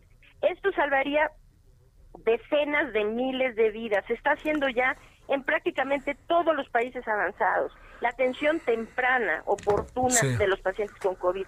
En México no hacemos nada de eso, ¿no? A ver. Este, pues sí, hay muchas cosas por hacer. Lo que es importante aquí es que de aquí a que se terminemos con las fiestas navideñas, vamos a sumar a estos 60 mil seguramente otros 100 mil. No me digas. Entonces, este, pues hay que hacer lo que se necesite, lo que necesitemos hacer para salvar esas vidas. Eso es lo importante ahorita. ¿Tú cuántas vidas crees que se puedan salvar con una estrategia nueva? Muchísimas. por lo menos, o sea, dos terceras partes de las que se van a morir. Mm. Por lo menos dos terceras partes. Mira, Javier, si se instituyeran con dos cosas, ¿eh? Y no estoy eximiendo al gobierno de su responsabilidad, pero sí veo complicado que ellos reaccionen porque ni siquiera están admitiendo que hay un problema. Entonces, sin admitir que hay un problema es muy difícil este hacer algo para resolverlo, ¿no? Primero hay que admitir que algo va mal, ¿no? Sí, sí, sí. Este, pero a ver, la ciudadanía puede hacer algo, la gente, nosotros como la gente a pie como nosotros podemos hacer algo, que es tomar las medidas de evitar espacios cerrados, sobre todo si tienen poca ventilación, reforzar muchísimo el lavado de manos y desde luego lo más importante de todo, usar el cubrebocas siempre que salgamos de casa. Eso nos reduce más o menos en un 60%. Si todos lo hiciéramos, nos reduciría en un 60% los contagios, los contagios. Y ahora viene otra cosa. Necesitamos dar atención oportuna a los pacientes con COVID. Es decir, esta directriz que se les da, venga al hospital cuando ya le falte el aire, cuando ya se siente usted muy mal, está llevando a mucha gente a morir. Es por eso que en México hay camas desocupadas, porque la gente llega ya demasiado enferma. Entonces entran al hospital un día o dos y mueren. Por eso es que hay ventiladores vacíos. Oye, Lauri, pero, pero, a ver, Lauri, pero eso que nos estás diciendo, yo presumo que lo saben las autoridades, ¿no? O sea, ¿por qué la gente no va a los hospitales? Yo supongo que lo saben, ¿no? O, a ver, o, qué, o qué tenemos que entender de esto. Entonces, si lo saben, pues resulta un poco extraño que no, pues ahora sí que no le echen ganas, ¿no? resulta muy extraño, sí, así es. Porque tienen, se están colgando una medalla que es la de la ocupación hospitalaria. Decidieron arbitrariamente decir, nuestro éxito es que ellos decidieron una variable de éxito. Su variable de éxito es la ocupación hospitalaria. Mientras los hospitales no colapsen, tenemos éxito. A ver. Pero la variable de éxito es cuántas vidas se están perdiendo, éxito o fracaso. Porque cuando esta historia se termine de contar, ¿sí? este, países que han perdido solamente 27 personas, vamos a decir, como Nueva Zelanda, ¿no? Este, o veintitantas personas como Vietnam, que tristemente ahora ya también perdió gente, ¿no? Sí. Este, esos son los países exitosos. Pero un país que, eh, que, bueno, pues se le cuelgan sesenta y tantas mil vidas y en los próximos meses van a ser 80, 100, 120 y así nos vamos a seguir. Bueno, aquí la única variable de éxito es la estrategia que usted implementó, quien sea que la haya implementado, ¿sí? ¿Cuántas vidas cobró esa estrategia? ¿Cuántas vidas cobró? O sea, a ver. entonces, pues se tiene que trabajar en eso. por esa variable, no por la variable camas en un hospital. Oye, para cerrar en breve, eh, te pregunto, el, planteamiento que hace el presidente de que estamos encontrando ya el asunto que está cambiando, cosas de ese tipo que vino diciendo en, en sus participaciones el fin de semana, eh, no, van aparejadas con la realidad, te pregunto. Eh, eh, ¿qué, cosas, perdón? Lo que dijo el presidente respecto a que se tiene ya un control, etcétera, ¿no va aparejado con la realidad? No, no va aparejado con la realidad, definitivamente. No se tiene un control, no se tiene un control. Los contagios están diseminados en la población. Cada vez en nuestro país la carga viral comunitaria es más alta. Si se detectan ahora pocos casos es porque sistemáticamente y han disminuido el número de pruebas que se están realizando. Este, esa es, esa es la razón por la que estamos detectando menos casos, no porque realmente exista menos infección. La infección se controla conteniéndola, no se contiene, ahí sigue, ahí sigue, y seguirá hasta que no hagan algo por contenerla. Te mando un gran saludo, Laurí, muchas gracias que estuviste con nosotros, como siempre. Muchas gracias, Javier. Al contrario, un placer. Gracias. Laurí Ángel Jiménez Fibier, jefa del Laboratorio de Genética Molecular en la UNAM. Y ya hoy escuchó usted. Y bueno, un querido amigo Luis Alberto Vidal me dice algo, pues para considerarlo. Pues es este. estamos en eso, ¿no? Eh, la gente no va a los hospitales del sector salud porque les da pánico entrar por eso hay accidente de camas. Pues bueno, otra razón más, que es un poco lo que también decía Lauri. Bueno, eh, pues eh, más de 60 mil muertes es un número brutal, ¿no? Es un número brutal. Entendiendo que, que la pandemia también se, se, se, metió, se coló, ¿no? se nos metió por la puerta de atrás y por la puerta de adelante, etcétera. Pero también lo que uno acaba pensando es eh, es que no hay ni... ¿sabe, ¿Sabe qué es lo que de repente a mí sí me llama mucho la atención? Digamos, hay un consenso respecto a todo el tema de los números que incluso el propio gobierno, el propio López Gatel, lo asume, ¿no? Porque López Gatel ha dicho varias veces que por cada uno deben de ser 2.5, etcétera. Entonces, ahorita en sentido estricto tenemos 60 mil, pero muy probablemente tenemos más, muy probablemente. Aquí la clave del asunto está en si tenemos que seguir, eh, o sea, si quieres tener éxito, no sigas haciendo lo mismo que no te ha dado éxito, ¿no? Entonces aquí lo que tiene que hacer el gobierno quizás sería eh, pensar menos en que lo persiguen o en que lo critican o en que se les van encima, poner otra cara y ponerse a hacer lo que tienen que hacer. Yo creo que lo peor que ha pasado es que con la pandemia no hay ni asomo de autocrítica. Eso es, creo, un factor. Pausa. El referente informativo regresa luego de una pausa. Estamos de regreso con el referente informativo.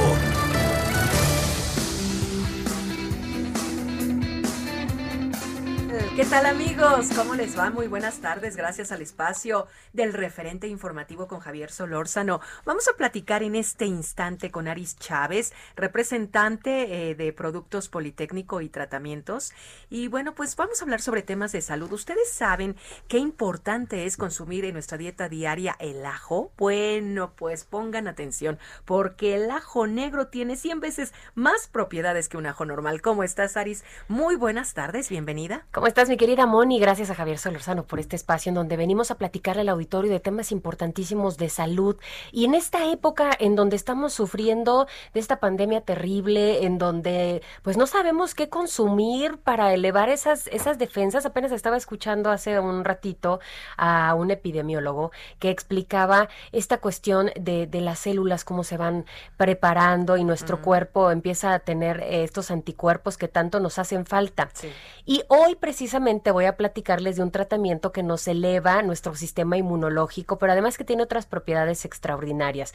Fíjate que el Instituto Politécnico Nacional, pues ya llevamos mucho rato trabajando con este tratamiento de ajo negro. Y es que hemos encontrado cualidades extraordinarias para elevar nuestras defensas. Y esto es porque los mexicanos desafortunadamente somos número uno en mala alimentación. Claro, ya lo vemos diario, ¿no? Sí, y falta de vitaminas que necesitamos todos los días, todos esos nutrientes que necesitamos para que nuestro cuerpo funcione bien. Claro. Este ajo negro, fíjate que una cápsula diaria nos aporta todos esos nutrientes que necesitamos, pero lo más importante y que nosotros notamos que también necesitamos diariamente es colágeno. Oh. Y entonces es un tratamiento que viene con colágeno, con cartílago de tiburón, que en conjunto nos proporcionan todos esos nutrientes. Claro. Para que entendamos qué, qué significa el ajo negro, Sí. no es como el ajo regular. El de que consumimos diario en la sopa, el guisado, ¿no? Sí, Ajá. que además es muy bueno. Sí, pero este pasa por otros procesos de fermentación que hacen que se potencialice todos los nutrientes, es decir, tiene 100 veces más propiedades que un ajo normal y esto primero nos ayuda a elevar nuestras defensas de forma natural y prevenimos enfermedades respiratorias, enfermedades virales, bueno, gripe, asma, influenza, lo usamos para tratamiento en bronquitis, entre muchas otras, pero también nos ayuda a limpiar nuestra sangre. Nos hemos dado cuenta que entre más lo consumimos, nuestro hígado empieza a limpiarse y de esta manera, limpiando nuestra sangre, bajamos niveles de colesterol, de triglicéridos, de glucosa incluso en sangre y por eso es 100% recomendable para pacientes con diabetes. Y el colágeno extra, además de ayudarnos a que el pelo, las uñas, todo nuestra piel se vea muy bien y tenga una mejor calidad, también nuestras articulaciones. Ahora que pasamos en esta época tanto tiempo sentados, tú no sabes cómo han sufrido nuestras articulaciones y necesitamos brindarles de un colágeno diario, todos Claro, los días. Y todo esto lo tiene el ajo negro. Aris, ¿quiénes podemos tomar el ajo negro? ¿Cómo se consume? Etcétera. Es una cápsula diaria, todos los nutrientes están agregados en este tratamiento. Puede tomarlo toda la familia, 100% natural, bebés, personas de la tercera edad, no importa si usted está en un tratamiento, no se contrapone y sobre todo, pues no huele a ajo, ni sabe a ajo, Es absolutamente.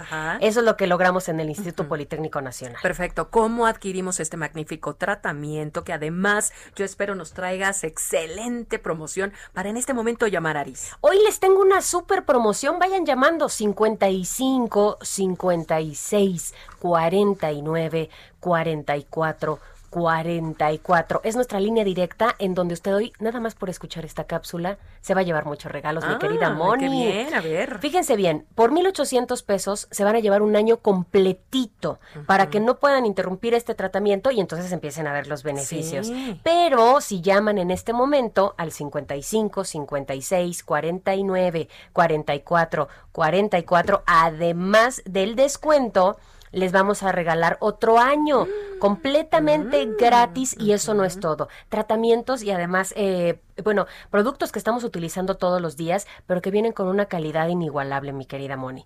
Va gratis incluido una careta de protección facial transparente con duración de tres meses, una mascarilla N95, esta tiene una nanotecnología que destruye virus al contacto y además un gel antibacterial con grado clínico de 70% de alcohol. Y hoy por única ocasión, ponga atención, porque si es de las primeras personas en comunicarse, hoy le vamos a regalar un tapete sanitizante para que pueda proteger su casa, su oficina, su negocio o cualquier lugar de trabajo y le vamos a incluir un líquido sanitizante que está elaborado con una nanomolécula que elimina virus al contacto. Todo esto gratis si llaman ahorita. Perfecto. 55 56 49 44 44. Aris, gracias. Gracias a ti. Gracias. Continuamos en el referente informativo. Solórzano, el referente informativo.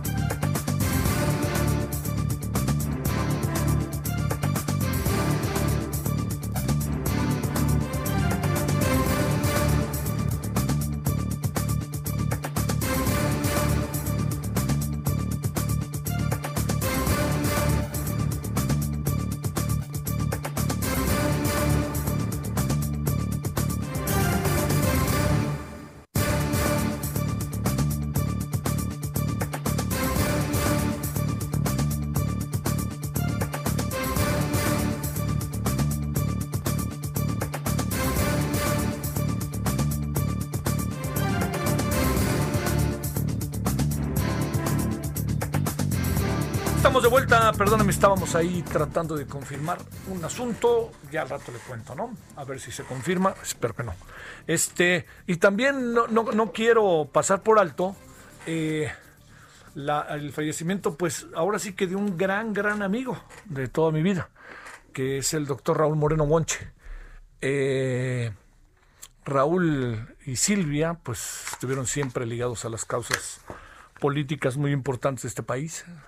Eh, en la cultura, pues, Silvia, su mujer, eh, fue mucho tiempo en el Instituto de Investigaciones Históricas de la UNAM. Eh, fíjese que Raúl fue un personaje cuando Luis Echeverría Álvarez, ese que fue presidente de México, se fue a CEU ahí en una en un día que yo no sé por qué, no sé quién le acabó diciendo que sí había condiciones cuando no lo sabía. Creo que quien le dijo que había condiciones era José Murate y Fidel Herrera y varios de los que estaban ahí con él, que eran la gente joven del PRI. Eh, y se metió a CEU. Ya estaba su servidor. Eh, fue un caos. Y quien era el líder en ese momento ahí de medicina, que fue al Salvador Allende, era Raúl Moreno Guanche. Entonces, en la rebatinga dentro del Salvador Allende, el, el orador, habían hablado algunos y el que faltaba por hablar, por decirlo de alguna manera, era pues el mero mero, además de Echeverría, pues era Raúl Moreno. Y de repente llegó el Estado Mayor y le dijo al presidente Echeverría, yo ahí no estaba tan cerca, porque ya ve cómo son esas bolas que uno de repente está muy pegado y de repente, ¡boom!, se va uno hasta el fondo. Entonces llegó el Estado Mayor y le dijo a Echeverría algo así como, tiene, tenemos tres minutos, presidente, para salir. Y era en serio, porque estaba, eh, llegaba y llegaba gente de facultades, llegaba porros y llegaban provocadores, aventaban piedras, ¿no? No era un asunto caótico ahí afuera del maravilloso Salvador Allende de, de, la UNAM. Y Raúl era el que iba a hablar, pero pues ya no hubo manera de que hablar, ¿no? Que hable Raúl, que hable Raúl. Entonces pensaron que Raúl se lo querían llevar. Era, era ahí, le digo, el caos propio de una cosa así. Y Echeverría Ahí es donde salió aquella frase, jóvenes del coro fácil, jóvenes sin religión, pues, todo eso que dijo Echeverría, que bueno. Y entonces eh, agarra como el personaje que nadie iba a tocar, era el Raúl Moreno Guanche, el presidente agarra del cinturón a Raúl, así de la parte de atrás, y dice Echeverría, declaro solemnemente inaugurados los cursos de los... Vámonos y vámonos. Y entonces va saliendo con Raúl por delante para que Raúl se convirtiera en pues el escudo y ya cuando llega a la puerta pues este Raúl eh, pues se va no y empieza las piedras de un lado y del otro y una de ellas de un tipo con una pero la verdad que con Teodolito en la mera frente le de Echeverría.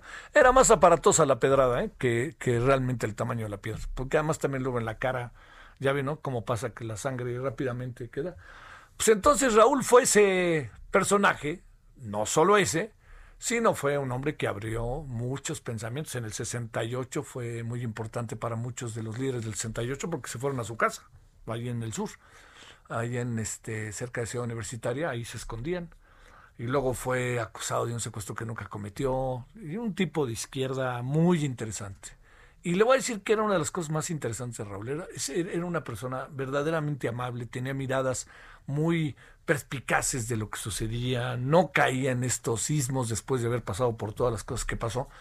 Y tenía una frase que a mí me gustaba mucho, que siempre que tengo una amiga embarazada o algo así, para tratar de hacer un símil con el embarazo, con lo que es el trabajo de parto y tener el hijo, Raúl hacía una, este, hacía una referencia que me causaba mucha gracia. Dice, mira, para que entiendas, tener un hijo requiere para una mujer el mismo esfuerzo que para un futbolista jugar dos partidos de fútbol seguidos sin descanso. O sea, 180 minutos sin parar. Me dice, ese es el esfuerzo, o sea, en que una mujer tiene. Es más o menos eso. Porque faltando 20 minutos para acabar en los 180, los hombres no podemos.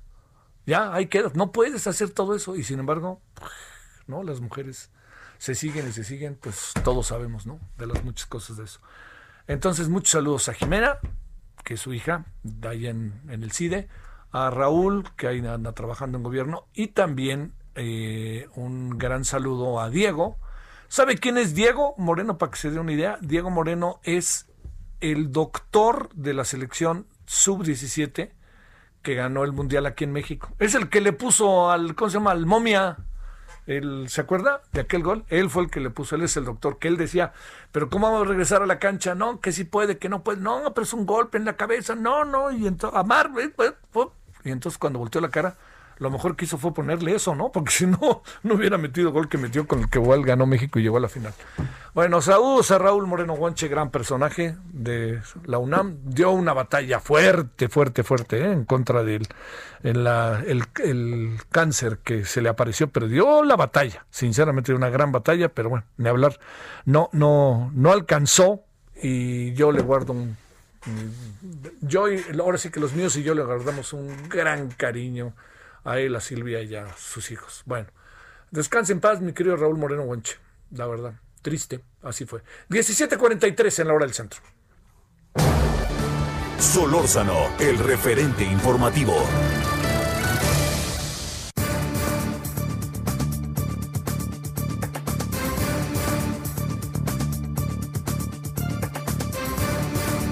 Bueno, eh, nada más ahí ah, corrió un rumor, que es rumor, de que habría fallecido el doctor Narro, quítelo de su de su mirada y de morbo. Está vivito y coleando nuestro muy querido doctor Narro, José. Te mandamos saludos, José.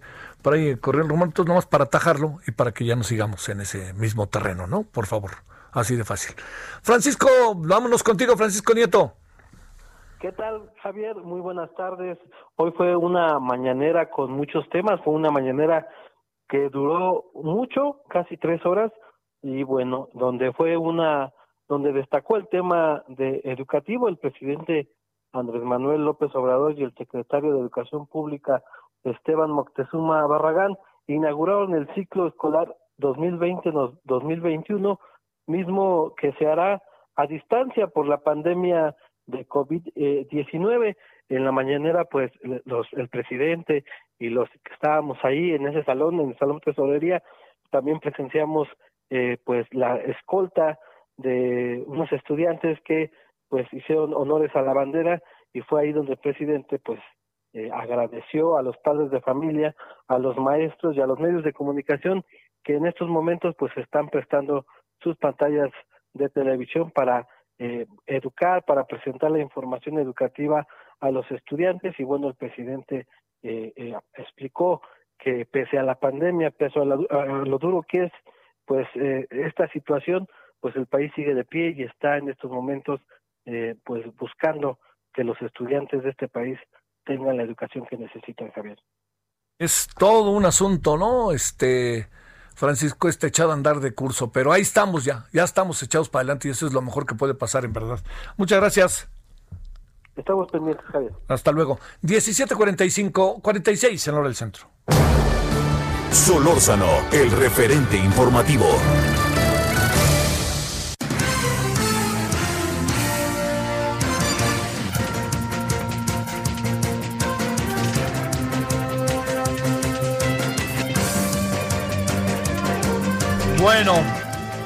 Una buena noticia, ¿eh? Es que esta semana regresan los teatros. ¿De qué se trata? ¿Cómo le van a hacer? ¿Cómo se están organizando? Alejandro Gou es director y productor de teatro. Querido Alejandro, te saludo con mucho gusto. Gracias que tomas la llamada. ¿Cómo estás? ¿Qué tal? Muy buenas tardes, Javier. Pues muy contentos. Estoy, estamos contentos. A ver, cuéntanos qué va a pasar este día. Es el jueves, ¿verdad? Mira, después de cinco meses de estar cerrados todos los teatros en México, pues bueno, se vio una luz al final del túnel cuando este viernes eh, la doctora Sheinbaum, que queremos agradecer a ella, al doctor Suárez del Real y a Carlos Ulloa, pues nos dieron la buena noticia de que podemos abrir eh, eh con el 30% de aforo. Es un pequeño gran paso, ya que, por ejemplo, con el 30% pues habrá algunas obras que sí podamos abrir y otras obras como grandes musicales como Jesucristo Superestrella y hoy no me puedo levantar, que no salimos de gastos con esos 30%, pero otras obras como el Cuarentenorio Cómico, Oscuras Me Da Risa, Pau Patrol sí podemos abrir con el 30%.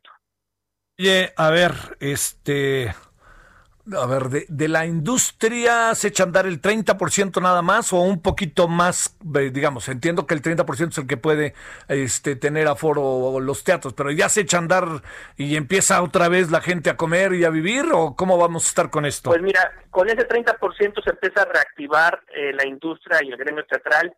Eh, no, no, no, no todos los teatros vamos a poder abrir luego, luego. Eh, por ejemplo, en, en lo particular, los teatros de mis compañeros de Teatro Mex podemos abrir por ahí del, 2 de octubre, la primera semana de octubre, ya que tenemos que preparar todo este mes para hacer publicidad, reunir a los elencos, volver a ensayar y tener todas las normas de sanitización que pide la Secretaría de Salud y el gobierno, tenemos que tener los teatros listos y seguros para que el público pueda asistir. A ver, ¿qué es lo que este jueves, como para que los que vivimos en la Ciudad de México, si nos animamos, nos demos una vuelta de jueves a domingo? ¿Qué, qué obras más o menos se puede ahorita saber? Pregunto. Este... Pues mira, este, este fin de semana tengo entendido que ninguna obra todavía vamos a abrir, ya que las noticias nos las dieron este viernes y como te digo, tenemos que preparar eh, los teatros. Que yo sepa, eh, de compañeros, ninguno abre este fin de semana. Lo que significa que es tenemos que esperar a la próxima semana.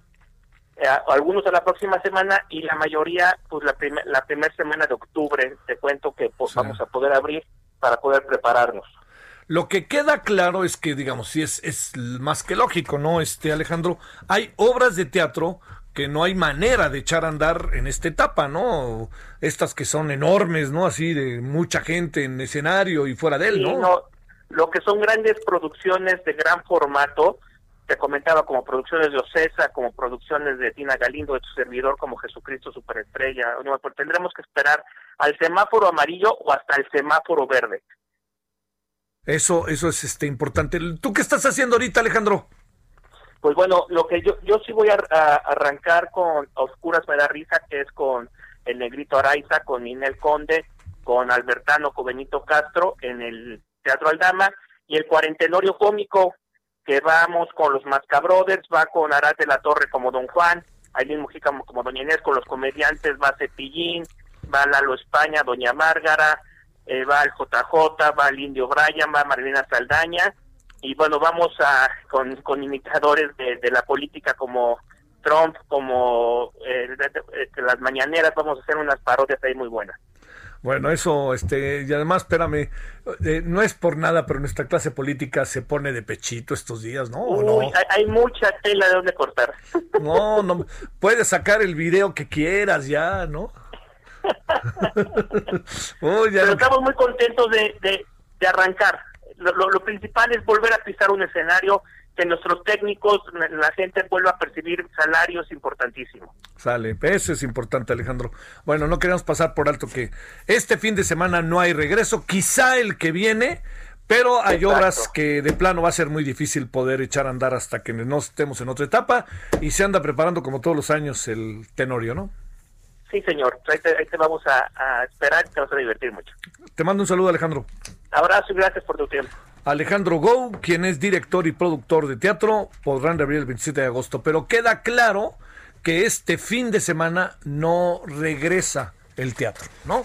Queda más que claro que no, no regresa y no regresa por razones de que no están eh, en posibilidad de hacerlo, ¿no? Por decir, pues, hay que preparar mucho, hay que mover a la gente, etcétera, ¿no? Entonces, el siguiente fin de semana, y nosotros le avisaremos y ya le contaremos si se puede, si, qué, qué se puede hacer y qué no se puede hacer, qué obras va a haber, y si viene a la Ciudad de México, pues sirve que. Además, ya la siguiente semana estamos en septiembre, ¿eh? así de fácil.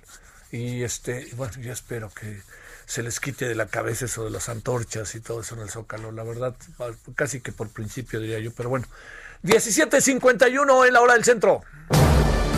Solórzano, el referente informativo.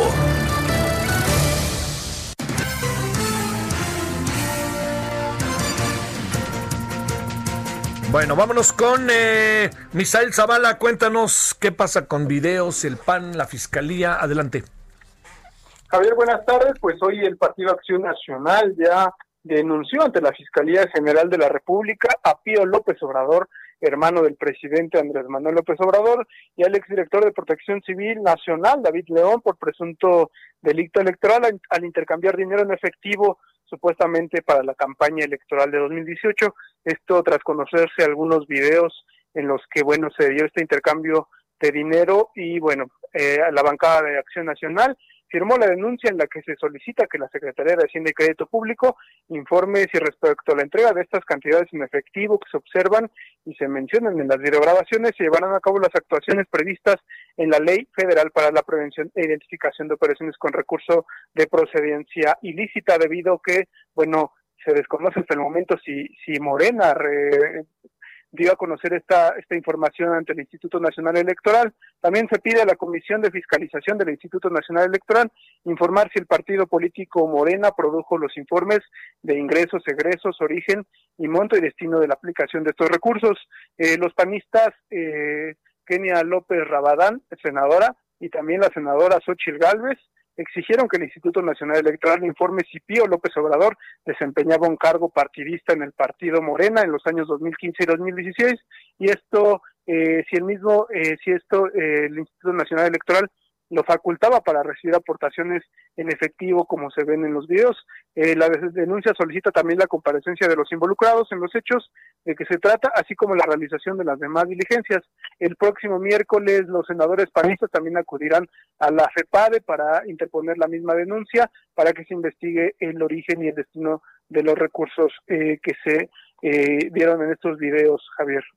No, oye, es, eh, Misael, hay, eh, hay muchas preguntas, ¿no? La verdad, sobre ese video hay muchas preguntas. Sí, sí, efectivamente es lo que comentan las, eh, las senadoras de Acción Nacional.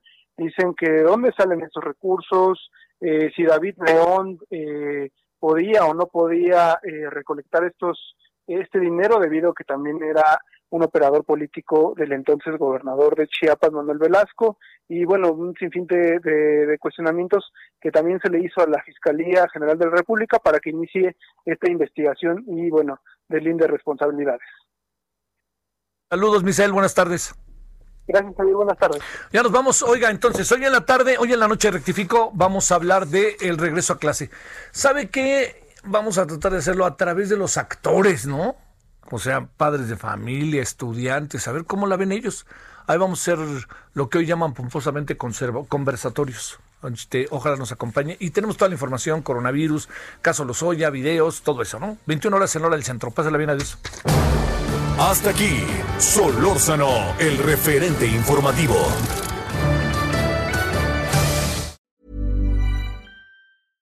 Imagine the softest sheets you've ever felt. Now imagine them getting even softer over time. That's what you'll feel with Bowl and Branch's organic cotton sheets. In a recent customer survey, 96% replied that Bowl and Branch sheets get softer with every wash. Start getting your best night's sleep in these sheets that get softer and softer for years to come. Try their sheets with a 30-night guarantee. Plus, get 15% off your first order at bowlandbranch.com. BUTTERY. Exclusions apply. See site for details.